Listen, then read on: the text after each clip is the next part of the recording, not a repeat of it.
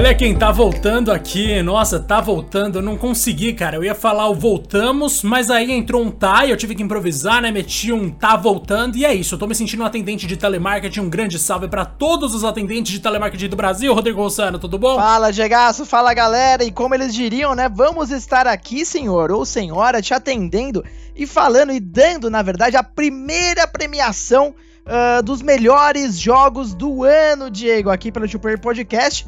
Como você bem disse, meu amigo, capricha. Qual é o nome desse negócio que tá chique até, inclusive? Senhora, aqui a gente tá falando do primeiro 2PGA da história. O Que nosso queridíssimo. que- Cadê a música? Mano, a música, eu tô aqui, ó, tá rolando música, a hein? música. Com certeza vai estar tá rolando a É. música que eu vou achar de alguma forma. Olha o orçamento Mas aí. ó, Rodrigo, Olha que orçamento, a gente tem hein? nada mais nada menos do que o primeiro Game Awards aqui do nosso Two Player Podcast. Inclusive, para que esse programa continue, você não esquece de seguir a gente onde quer que você esteja ouvindo esse podcast e também aproveita para seguir a gente no Twitter, o arroba Two Player Podcast 1 ou 2 Player Podcast 1, caso você não fale inglês, porque saber os números em inglês não é uma obrigação de ninguém, Rodrigo. E a gente tem muitas categorias aqui para abordar hoje, então se você me permitir, senhor, eu vou partir para a primeira já. Gegaço, sem perda de tempo, porque aqui a gente é objetivo. Capricha. Qual a A primeira? primeira é a seguinte, suba aí a musiquinha. Aliás, vou preparar uma musiquinha de vitória aqui para um jogo maravilhoso. Mas ó, primeiro prêmio da noite, Rodrigo, vai pro seu jogo favorito de 2020. Melhor jogo de ação e aventura vai para Ghost of Aê! Tsushima ou Tsushima, um jogo que fez muita gente se perguntar como se pronuncia o nome dessa cidade. Rodrigo. Finalmente, um bom reconhecimento pra esse jogaço. Foi, né, Diego, uma das maiores surpresas da Sony nessa geração. Ah, eu falo nessa geração, a gente sempre fica perdido. PS5, PS4. É a geração do PS4, mas roda o PS5 também, então tá tudo bom, tá tudo alegre, tá tudo feliz. É um jogo de mundo aberto que se passa no Japão feudal, tá aí um período que a gente tava com saudade, né, Diego, de explorar nos jogos. E é um jogo redondo, um jogo lindíssimo, um gameplay refinado, que pega elementos de grandes sucessos e aplica de uma forma espetacular, cria, na verdade, bases para que isso seja, na verdade, uma grande franquia da Sony. E não à toa o jogo vendeu aí muito bem, obrigado, né? Na verdade, na época, foi o exclusivo da Sony que mais vendeu em sua estreia, uma nova IP, né? Então mostra aí a força do estúdio e que, nossa, eu fiquei muito feliz, Diego. Eu tava esperando tanto esse jogo, é, ficou tão bom que basicamente eu tô pra platinar. Ainda tem agora um modo online gratuito, enfim, o suporte a ele é fenomenal. E eu digo, cara, por favor, invista tempo nesse jogo, vale a pena. Olha, se você também ainda não jogou, continue jogando porque o game tá rodando ainda melhor no PS5, 60 FPS nesse jogo, mundo aberto, loading zero. Ah, cara, pelo amor de Deus. Maravilhoso, cara. Inclusive, uma coisa que eu adoro nesse jogo, eu já devo ter falado isso aqui umas 17 vezes, porque eu fui bem específico, é como eles simplesmente limparam toda a telinha ali e você segue coisas muito mais naturais pra saber pra onde você vai pra cumprir as missões, né, mano? Sim, a interface é maravilhosa e é um dos pouquíssimos jogos do PS4 que usa tanto o touchpad quanto o speaker de uma forma muito inteligente. Até isso os caras conseguiram, né? Então, é, realmente é um jogo que uh, abu usa e abusa do PS4, né? Eu acho que ele fechou, na verdade, a geração ali junto com um outro game que vamos falar já já de uma forma espetacular. Diego, vamos pro próximo prêmio? Vamos pro próximo prêmio, então. A gente tem agora nada mais nada menos do que melhor narrativa. E o prêmio vai pra. The Last of Us Part 2! Que que é isso? A música tá rolando no fundo agora, se liga, mano. Olha Final Fantasy estourando aqui. E essa música de Final Fantasy de Vitória é a mais icônica de todos os tempos, por isso que eu coloquei ela aqui. Mas, mano, The Last of Us Part 2 ganhar a melhor narrativa pra mim é a coisa mais natural, assim, que pode existir num, numa premiação desse tipo. Por mais que eu tenha uma crítica exclusiva ao jogo, que é justamente em termos de progressão, Todo o resto do jogo eu gosto demais, e como a gente já falou mil vezes aqui, o fato de que o jogo faz todo o sentido do mundo quando você completa, o fato de que você tem que ir até o final pra pegar toda a ideia da Naughty Dog, é simplesmente maravilhoso. Melhor direção encaixaria aqui também, mas a gente não fez essa categoria porque ia ser perda de tempo, né, Rodrigo? Então, melhor narrativa ficou aqui pra The Last of Us 2, e claro, Ellie continua sendo uma das minhas personagens favoritas de todos os tempos, mesmo depois de virar uma psicopata. Cara, não tem como, não tem como. The Last of Us Part 2 continua lidando com assuntos é, que são tabu ainda nos games. A Naughty Dog conseguiu mostrar que sim, existe algo além do primeiro The Last of Us. Muita gente torceu o nariz, né, na época do, do primeiro anúncio, que não, a, o jogo fechou tão bem, eu não quero uma continuação. E não, tá, ele joga na sua cara uma aventura muito bem amarrada e que ainda deixa, obviamente, pontas para uma futura sequência, que obviamente vai existir, né? Não precisa ser nenhum gênio para imaginar isso. E, cara, Ellie realmente concordo 100% contigo. É uma protagonista espetacular e de vez vira aí uma das, se, se por assim eu posso dizer, uma das mascotes ainda que seja absolutamente psicopata, como você bem disse, do PlayStation. Cara, mascote humano é sempre uma coisa meio estranha, né? Eu lembro quando surgiu o PlayStation e Xbox, a gente deixou de ter os mascotes tradicionais, né? Pelo menos no PlayStation 2 e no Xbox, no caso, e os mascotes passaram a ser Kratos e Master Chief. E aí eu pensei, nossa, realmente o negócio ficou bruto. Mas é isso, mano. A Ellie é a nova mascote aí da PlayStation e a mascote da Naughty Dog vai ser, vai conquistar muita gente ainda naquela série produzida pela HBO, Ansioso. porque vai Nossa ter adaptação, senhora, hein? Não véio. sei se vai prestar, mas tem gente boa envolvida, então acho que pode dar certo aí. Agora, Rodrigo, próxima categoria. A gente tem aqui melhor RPG e você vai anunciar o nome do jogo, Rodrigo. Chegou, para surpresa de um total de menos 4.750 pessoas, Final Fantasy VII Remake. É isso aí! Finalmente, Diego, meu Deus! Cara, Diego, eu não sei. É, eu sei que Final Fantasy pra você tem muito mais peso, eu quero que você fale mais a respeito disso, mas. É, você, você acredita que hoje, no dia que estamos gravando, 19 de dezembro de 2020, às 11h36 da noite, você acreditava que um dia a gente finalmente estaria falando desse jogo? E não só falando dele, como premiando, porque no final das contas deu tudo certo. Você sabe cara. que esse jogo é uma coisa muito importante para nós dois, né? Porque o nosso primeiro episódio foi sobre esse jogo. Ouça, por favor. Mano, exatamente, ouça, por favor. A gente começou, na verdade, com uma ligação de telefone que não foi gravada, porque eu jurava que a gente tinha, que eu tinha gravado tudo. Eu falei, mano, eu só vou editar aqui, se liga. Não tinha 3 segundos de áudio. E era uma ligação Aí, de umas a três horas, Meu cara, Deus, a gente entendendo. ficou falando desse jogo por muito tempo. Acho que justamente por ter sido um jogo que me deixou tão, tão afobado, né, querendo conversar a respeito com todo mundo, acabou sendo a minha experiência mais marcante de 2020 em termos de muitos gêneros. E assim, velho, eu lembro que eu parei. Aquele final do Final Fantasy VII Remake, a gente não vai dar spoiler aqui, mas aquele final, muita gente pode ter detestado a princípio, mas acho que uma boa parte da galera entendeu depois de um tempo. Aquilo ali é de explodir a cabeça de qualquer um, mano. É tipo você abraçar elementos de todas as vertentes que, se, que surgiram a partir de Final Fantasy VII.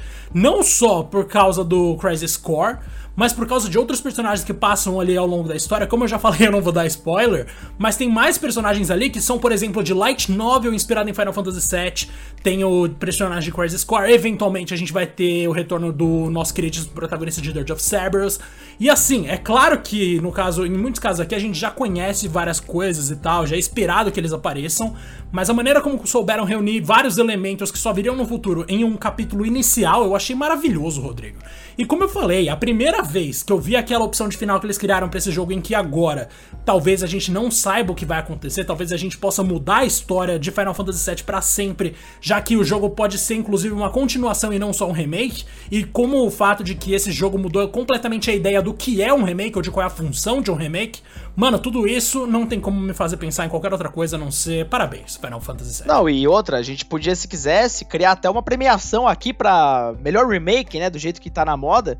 E não tem como fugir dele, né, Diego? Realmente, como você bem disse, ele simplesmente reimagina a ideia do que é resgatar um clássico e ainda que respeitando, né, a, uma, o material original, eles criam algo muito maior. E agora sim, é, eu entendo a justificativa de criarem mais de um jogo.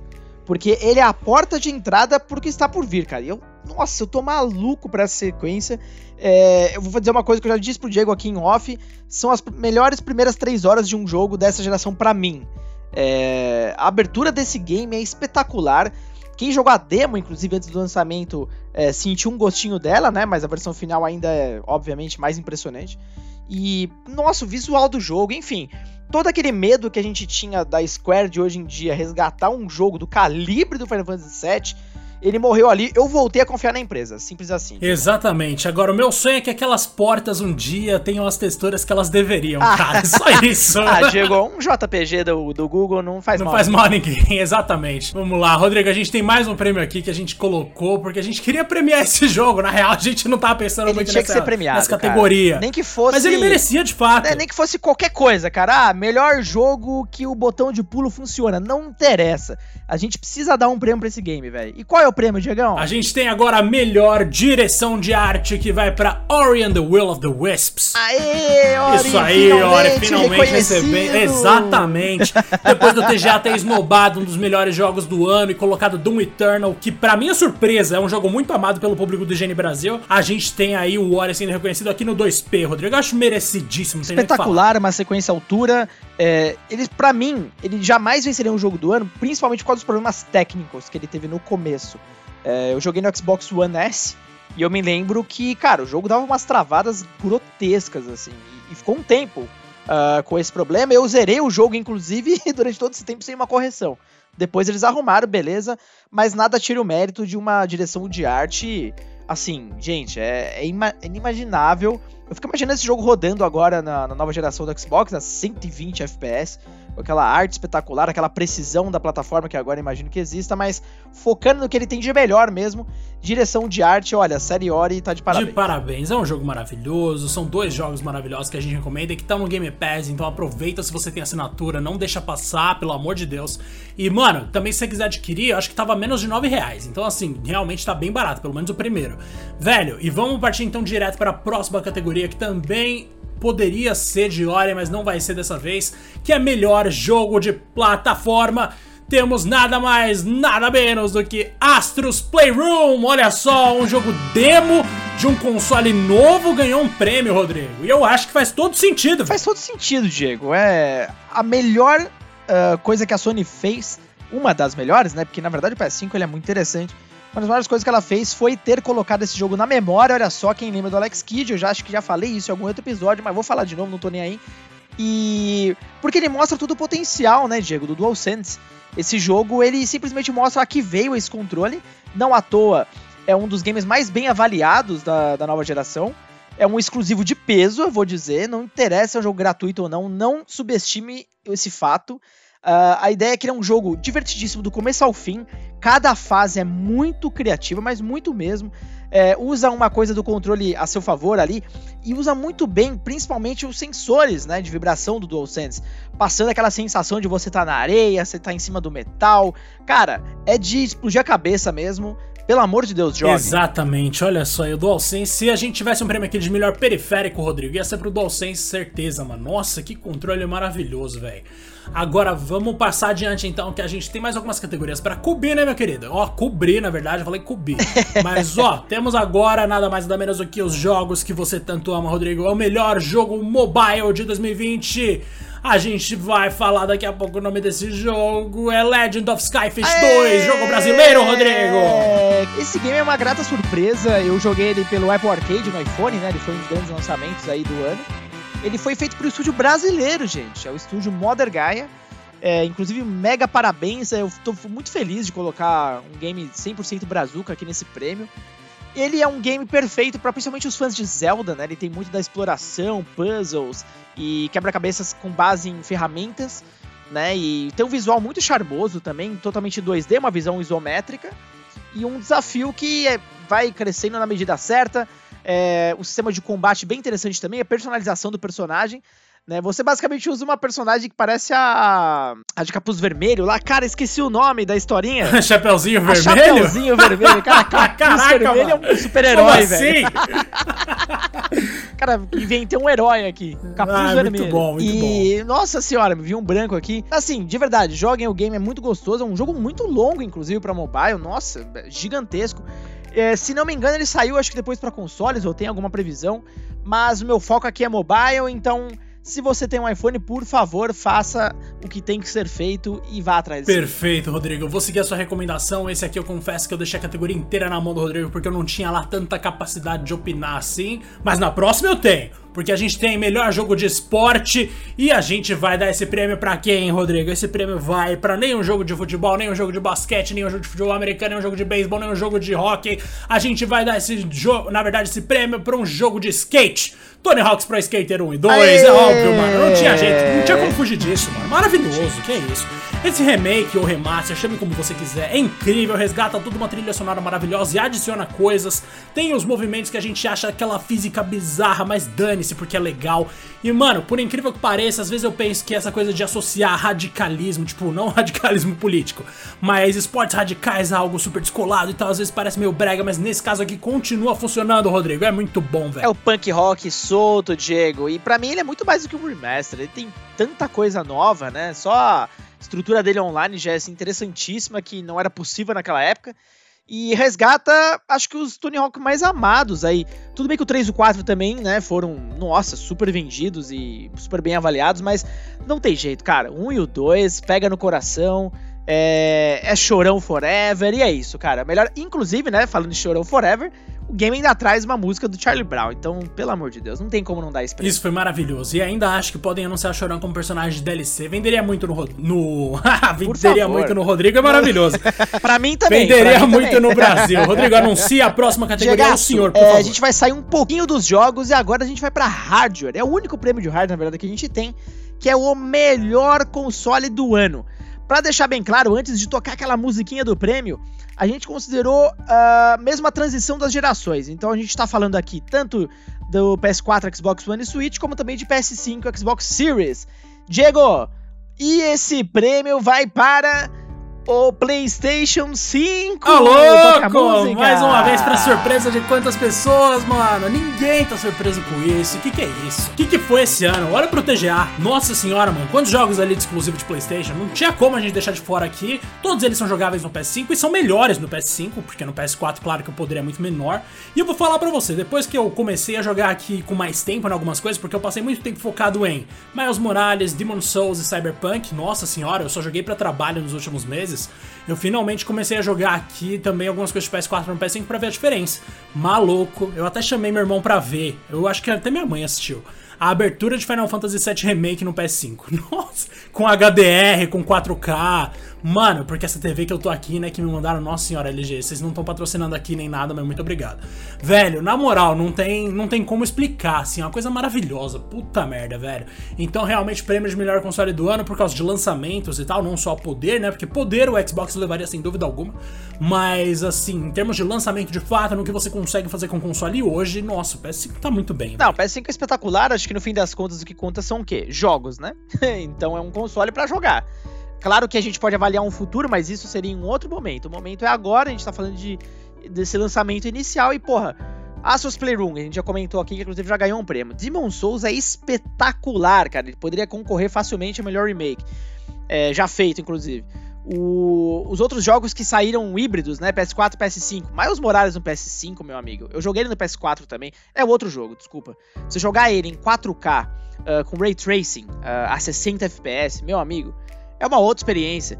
E a Sony, ela na verdade nem vendeu muito, né, Diego, a ideia da retro. Alguns jogos eles ganharam vida nova. Tem uns que eu inclusive nem joguei, por exemplo, Days Gone, que falaram que tá rodando a 60 FPS cravado, não que né, Days Gone seja talvez o melhor exemplo, mas só citando um deles que ganhou uma vida nova, né, praticamente, porque era um jogo que sofria problemas de, de performance. E, pô, toda a estrutura do jogo, do, do, do, console, sabe? Rápido pra caramba, tudo muito ligeiro, a interface bacana finalmente uma Play Store, uma PlayStation Store integrada ao console, uh, melhorias gerais, assim, da estrutura online principalmente, nossa senhora, né? Então, e não à toa, isso também converteu em vendas, né, Diego? Acabou sendo aí o console mais vendido o recorde, inclusive, da estreia de um console nos Estados Unidos, né? Aumentaram as ações da Sony como nunca, né? Notícia recente, hein? Uh, não, acho que não tinha como, né, cara? E o DualSense que a gente já comentou. Não, eles estão de parabéns. Inclusive, fica aqui mais uma vez aquela observação de que, caraca, mano, a Sony não sabe fazer marketing, velho. Eles nunca souberam, mas é impressionante, mano. Todo mundo, assim, ouvia falar, né? Não, porque eu, eu mesmo falei várias vezes, porque no PS5 você não vai conseguir jogar nada, que isso. Aí eu tô aqui jogando tudo, mano, no PS5. Tudo que eu tinha no PS4 eu tô jogando no PS5 suave e melhor, tá ligado? Então realmente a Sony tá de parabéns pela, pela má utilização da verba de publicidade, se eles têm alguma. Mas de toda forma merecia o prêmio aqui. Agora, Rodrigo, a gente tem uma ordem aqui, mas eu talvez fosse inverter para deixar mais positivo para depois, que é o seguinte, vamos fazer assim então. Maior decepção de 2020. Vou te dar um vou te dar uma dica. O jogo é inspirado num RPG de mesa que leva 2020 no nome, ou seja, Cyberpunk 2077. Nossa Cara, ele senhora, seria a mano. maior decepção de 2020, ele seria a maior decepção de 2077, não tem como, cara.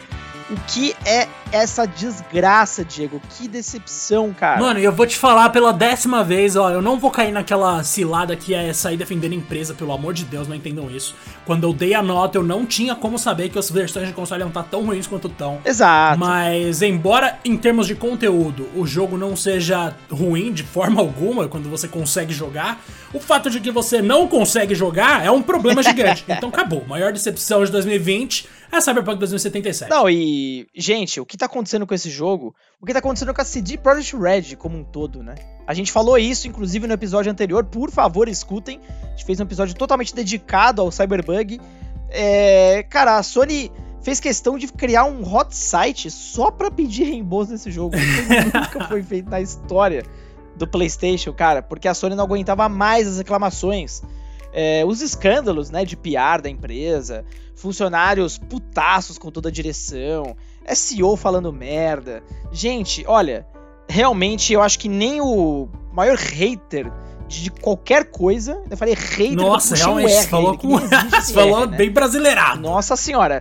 Eu falei com um R de raiva, inclusive. Acho que nem o mais. Gente do céu, que não gosta de nada, não acreditava que seria o que foi, com todo o crédito que a CDPR tinha nesses últimos anos, né? Eu acho que nem se eles lançassem Witcher 4 amanhã, os caras recuperavam tanta desgraça, né? Eu só posso torcer pra que uh, eles consigam reverter isso aí, cara. Cara, tomara que revertam, mas se não reverterem, pelo menos eles nos deram do Witcher 3 e um dia a gente vai falar, nossa, você lembra daquela empresa, Rodrigo, City Project? que Era mó legal, né? Aí a gente vai lembrar desse capítulo e falar, não, é, faz sentido que tenha acabado. São todas empresas que foram assim. Então, vamos lá. Maior surpresa agora pra compensar a maior decepção, Rodrigo. A gente vai pro antônimo completo aqui, rufem os tambores. Mano, temos como maior surpresa um dos melhores jogos de 2020 pra mim, Fall Guys. Aê! Fall Guys Ultimate Knockout, pra falar o nome completinho. Cara, que jogo genial. Eu sei que agora já tá meio apagado pra muita gente, né? Ah, tem um pessoal que sempre surge pra falar, né? Ah, esse jogo já morreu, não sei o quê. Mano, cala a boca. Tem gente jogando pra caramba Como ainda. se não porque tivesse é muito- milhões de pessoas ainda jogando. é. Exatamente. Mano, a gente ainda tem um monte de gente jogando. Aqui em casa é sucesso. Eu acho partida suave. E o jogo é genial. Nada vai mudar isso. E eu espero que ele ainda tenha uma vida longa, Eu Rodrigo. também, Diego. Ele foi uma das maiores surpresas dessa geração. Foi anunciado brevemente numa apresentação do Devolver Digital. Eles tiveram a genial ideia de já colocar na PlayStation Plus. E aí o jogo explodiu, explodiu com streamers, explodiu as vendas ah, na Steam também. E, nossa senhora, se tornou um dos grandes hits aí multiplayer. E ele saiu numa época perfeita pra ele, né, Diego? Foi durante uma pandemia.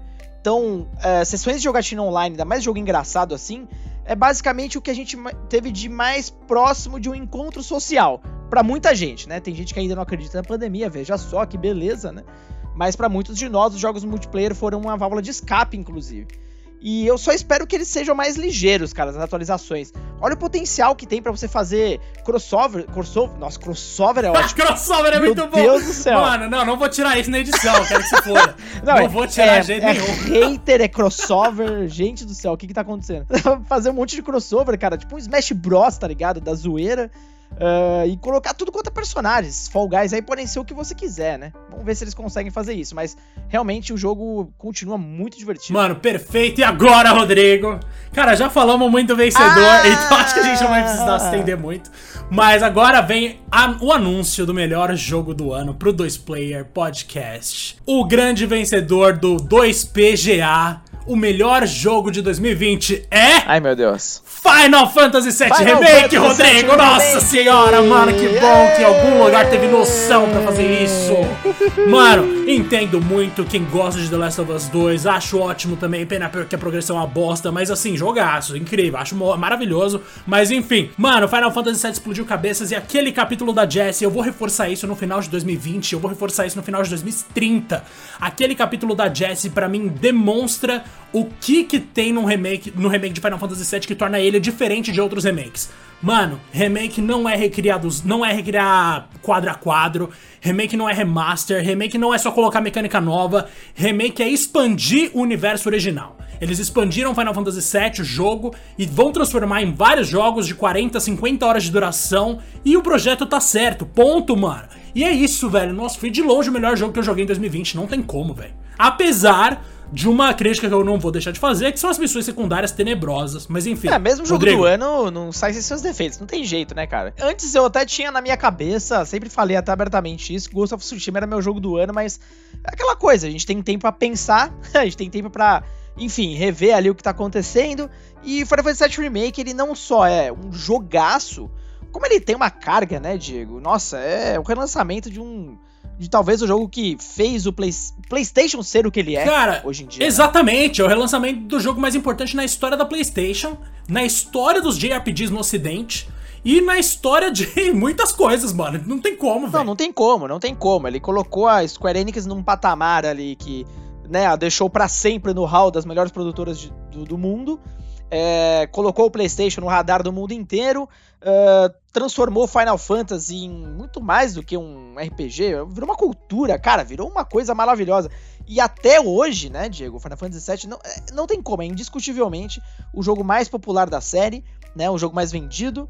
E esse remake, ele tava, meu, cercado de tantas incertezas, né? É, a gente tava certo que a Square ia cagar esse jogo, é, a gente pode lembrar muito bem, inclusive, né, Diego, aquela época. A gente não vai falar tanto assim, porque a gente tem um episódio dedicado, mas aquela época que a, a Square forçou a barra em criar vários subprodutos na época do PS2 ainda, do PSP. E, nossa, saiu uma coisa pior que a outra. Todos situados no universo de Final Fantasy VII, né? E realmente todos igualmente ruins. Exato, e a memória nossa era muito ruim. Então, assim, tudo jogava contra. E no fim das contas, a gente tem um produto espetacular, um jogo assim uh, muito praticamente emocionante do começo ao fim. Ele tem, na minha opinião, ainda alguns problemas de ritmo. Uh, e como você falou, as missões secundárias são horrorosas, mas eu acho que no, no, na soma geral, né, Diego, da, das coisas e o que ele pode vir a ser ainda. Gente, é, é, é, tão marcante. Eu não vou dizer que é marcante igual o original, né? Isso seria demais. Mas eu acho que ele. Putz, ele, ele traz um retorno uh, que a franquia precisava. O Kings ele fez sucesso e tal, mas né, não é unânime de jeito nenhum. Agora, o 7 Remake fez botar a fé de novo na, na, Square como um todo, cara. Se o 7 Remake não tivesse dado certo e a nossa última referência fosse um remake cagado e o 15, depois de o 13, mano, aí a gente não teria motivo para ficar feliz com o 16. Mas o remake do 7 foi tão certo e o que fizeram com Final Fantasy XIV Online foi tão acertado também que quando você combina a trajetória da Square nesses últimos anos, assim, se você analisa só pelos últimos dois, três anos, caraca, velho, os malucos estão voltando com tudo. Então, assim, é questão deles acertarem agora no 16 para eles voltarem a ser uma das grandes players. Porque, velho, para pra pensar, Square Enix na época do PS3 morreu, mano. Ninguém tava nem aí pro que eles faziam, velho. Agora os malucos estão de volta mesmo. E é isso. Pra mim, nossa senhora, velho. Nossa, que jogo. Rodrigo, muito obrigado por esse episódio aqui. Pra mim, a gente encerra e mande o seu abraço aí. Jagaço, é isso. Espero que vocês tenham gostado dessa primeira. Desse primeiro 2 PGA. Olha só que, que chique, né, cara? com efeitos especiais. Você pode imaginar que, obviamente, óbvio que a gente tá num anfiteatro, vestindo um terno, né, Diego? Lógico. Com certeza, né? O mínimo, né, Na mano? verdade, com drinks, um caviarzinho ali, só pra, né, forrar ali o estômago e tal. Enfim, é, é o mínimo que se espera da nossa premiação. É, não deixem, claro, de interagir com a gente nas redes sociais. A gente quer saber também de vocês, se vocês concordam com o que a gente falou aqui, se falamos besteira na sua opinião, se você tem inclusive uma sugestão nova de prêmio, que, né, lógico, a gente tirou toda aquela, na nossa opinião, né, aquela encheção de saco que tinha no, do, do The Game Awards e fizemos um Game Awards que presta, Diego. É essa a verdade. Essa é a verdade, né? Eu não quero vir aqui dar prêmio pra melhor influenciador. Ah, me desculpe. É. Nossa senhora, não, não, não. não, tem a menor possibilidade. Mas, Rodrigo, muito obrigado por um ano de alegria. Esse não é o último episódio do ano, eu acho, mas mesmo assim eu vou deixar esse tom aqui de despedida. E, Diego, uma coisa aqui, antes da gente finalizar, até por curiosidade, qual que é o teu jogo mais esperado pro ano que vem, que você acha que inclusive pode levar esse prêmio? Dos jogos que a gente já conhece. Resident Evil Village, sem dúvida alguma. Quero ver o que, que vão fazer com o Ethan. O roteiro vazou, então, tipo, eu não li ainda. Não leiam, não vão atrás. Eu acho que quebra a graça do negócio. Mas se rolar, tipo, tanto drama quanto estão falando que vai rolar, nossa, que que é isso, velho? Aí eu acho que esse jogo pode ser muito bom sim. Outro que para mim corre fortíssimo pro título, mas eu duvido que vai ser ano que vem é o God of War 2, ou seja lá qual vai ser o nome, Ragnarok, sei lá que porra. Seria realmente um dos, dos meus fortíssimos candidatos, mas eu realmente duvido muito que esses dois jogos vão sair ano que vem eu acho que a gente vai estar tá falando de outros títulos. Mas, cara, se saírem, meu amigo, vai ser provavelmente o segundo melhor ano de uma geração. Com certeza, mano. Ó, o que a gente sabe é que o melhor primeiro ano de uma geração talvez tenha sido esse. Nossa, isso eu posso afirmar com 90% de certeza por causa do 360 com Halo. Mas, mano, realmente. Ah, não, 360 não. O primeiro Xbox com Halo, se eu não me engano. Mas enfim, de qualquer forma, velho, a gente tem aí ótimos jogos a caminho. Tivemos ótimos jogos em 2020. Foi um ano muito melhor que 2019, na real. E, Rodrigo, é isso, mano. Um grande abraço para você, um grande abraço para quem acompanhou. Não esqueçam de seguir o podcast pra gente continuar tendo episódios direto aqui. Um, e até mais. Até mais, galera. Até o próximo episódio.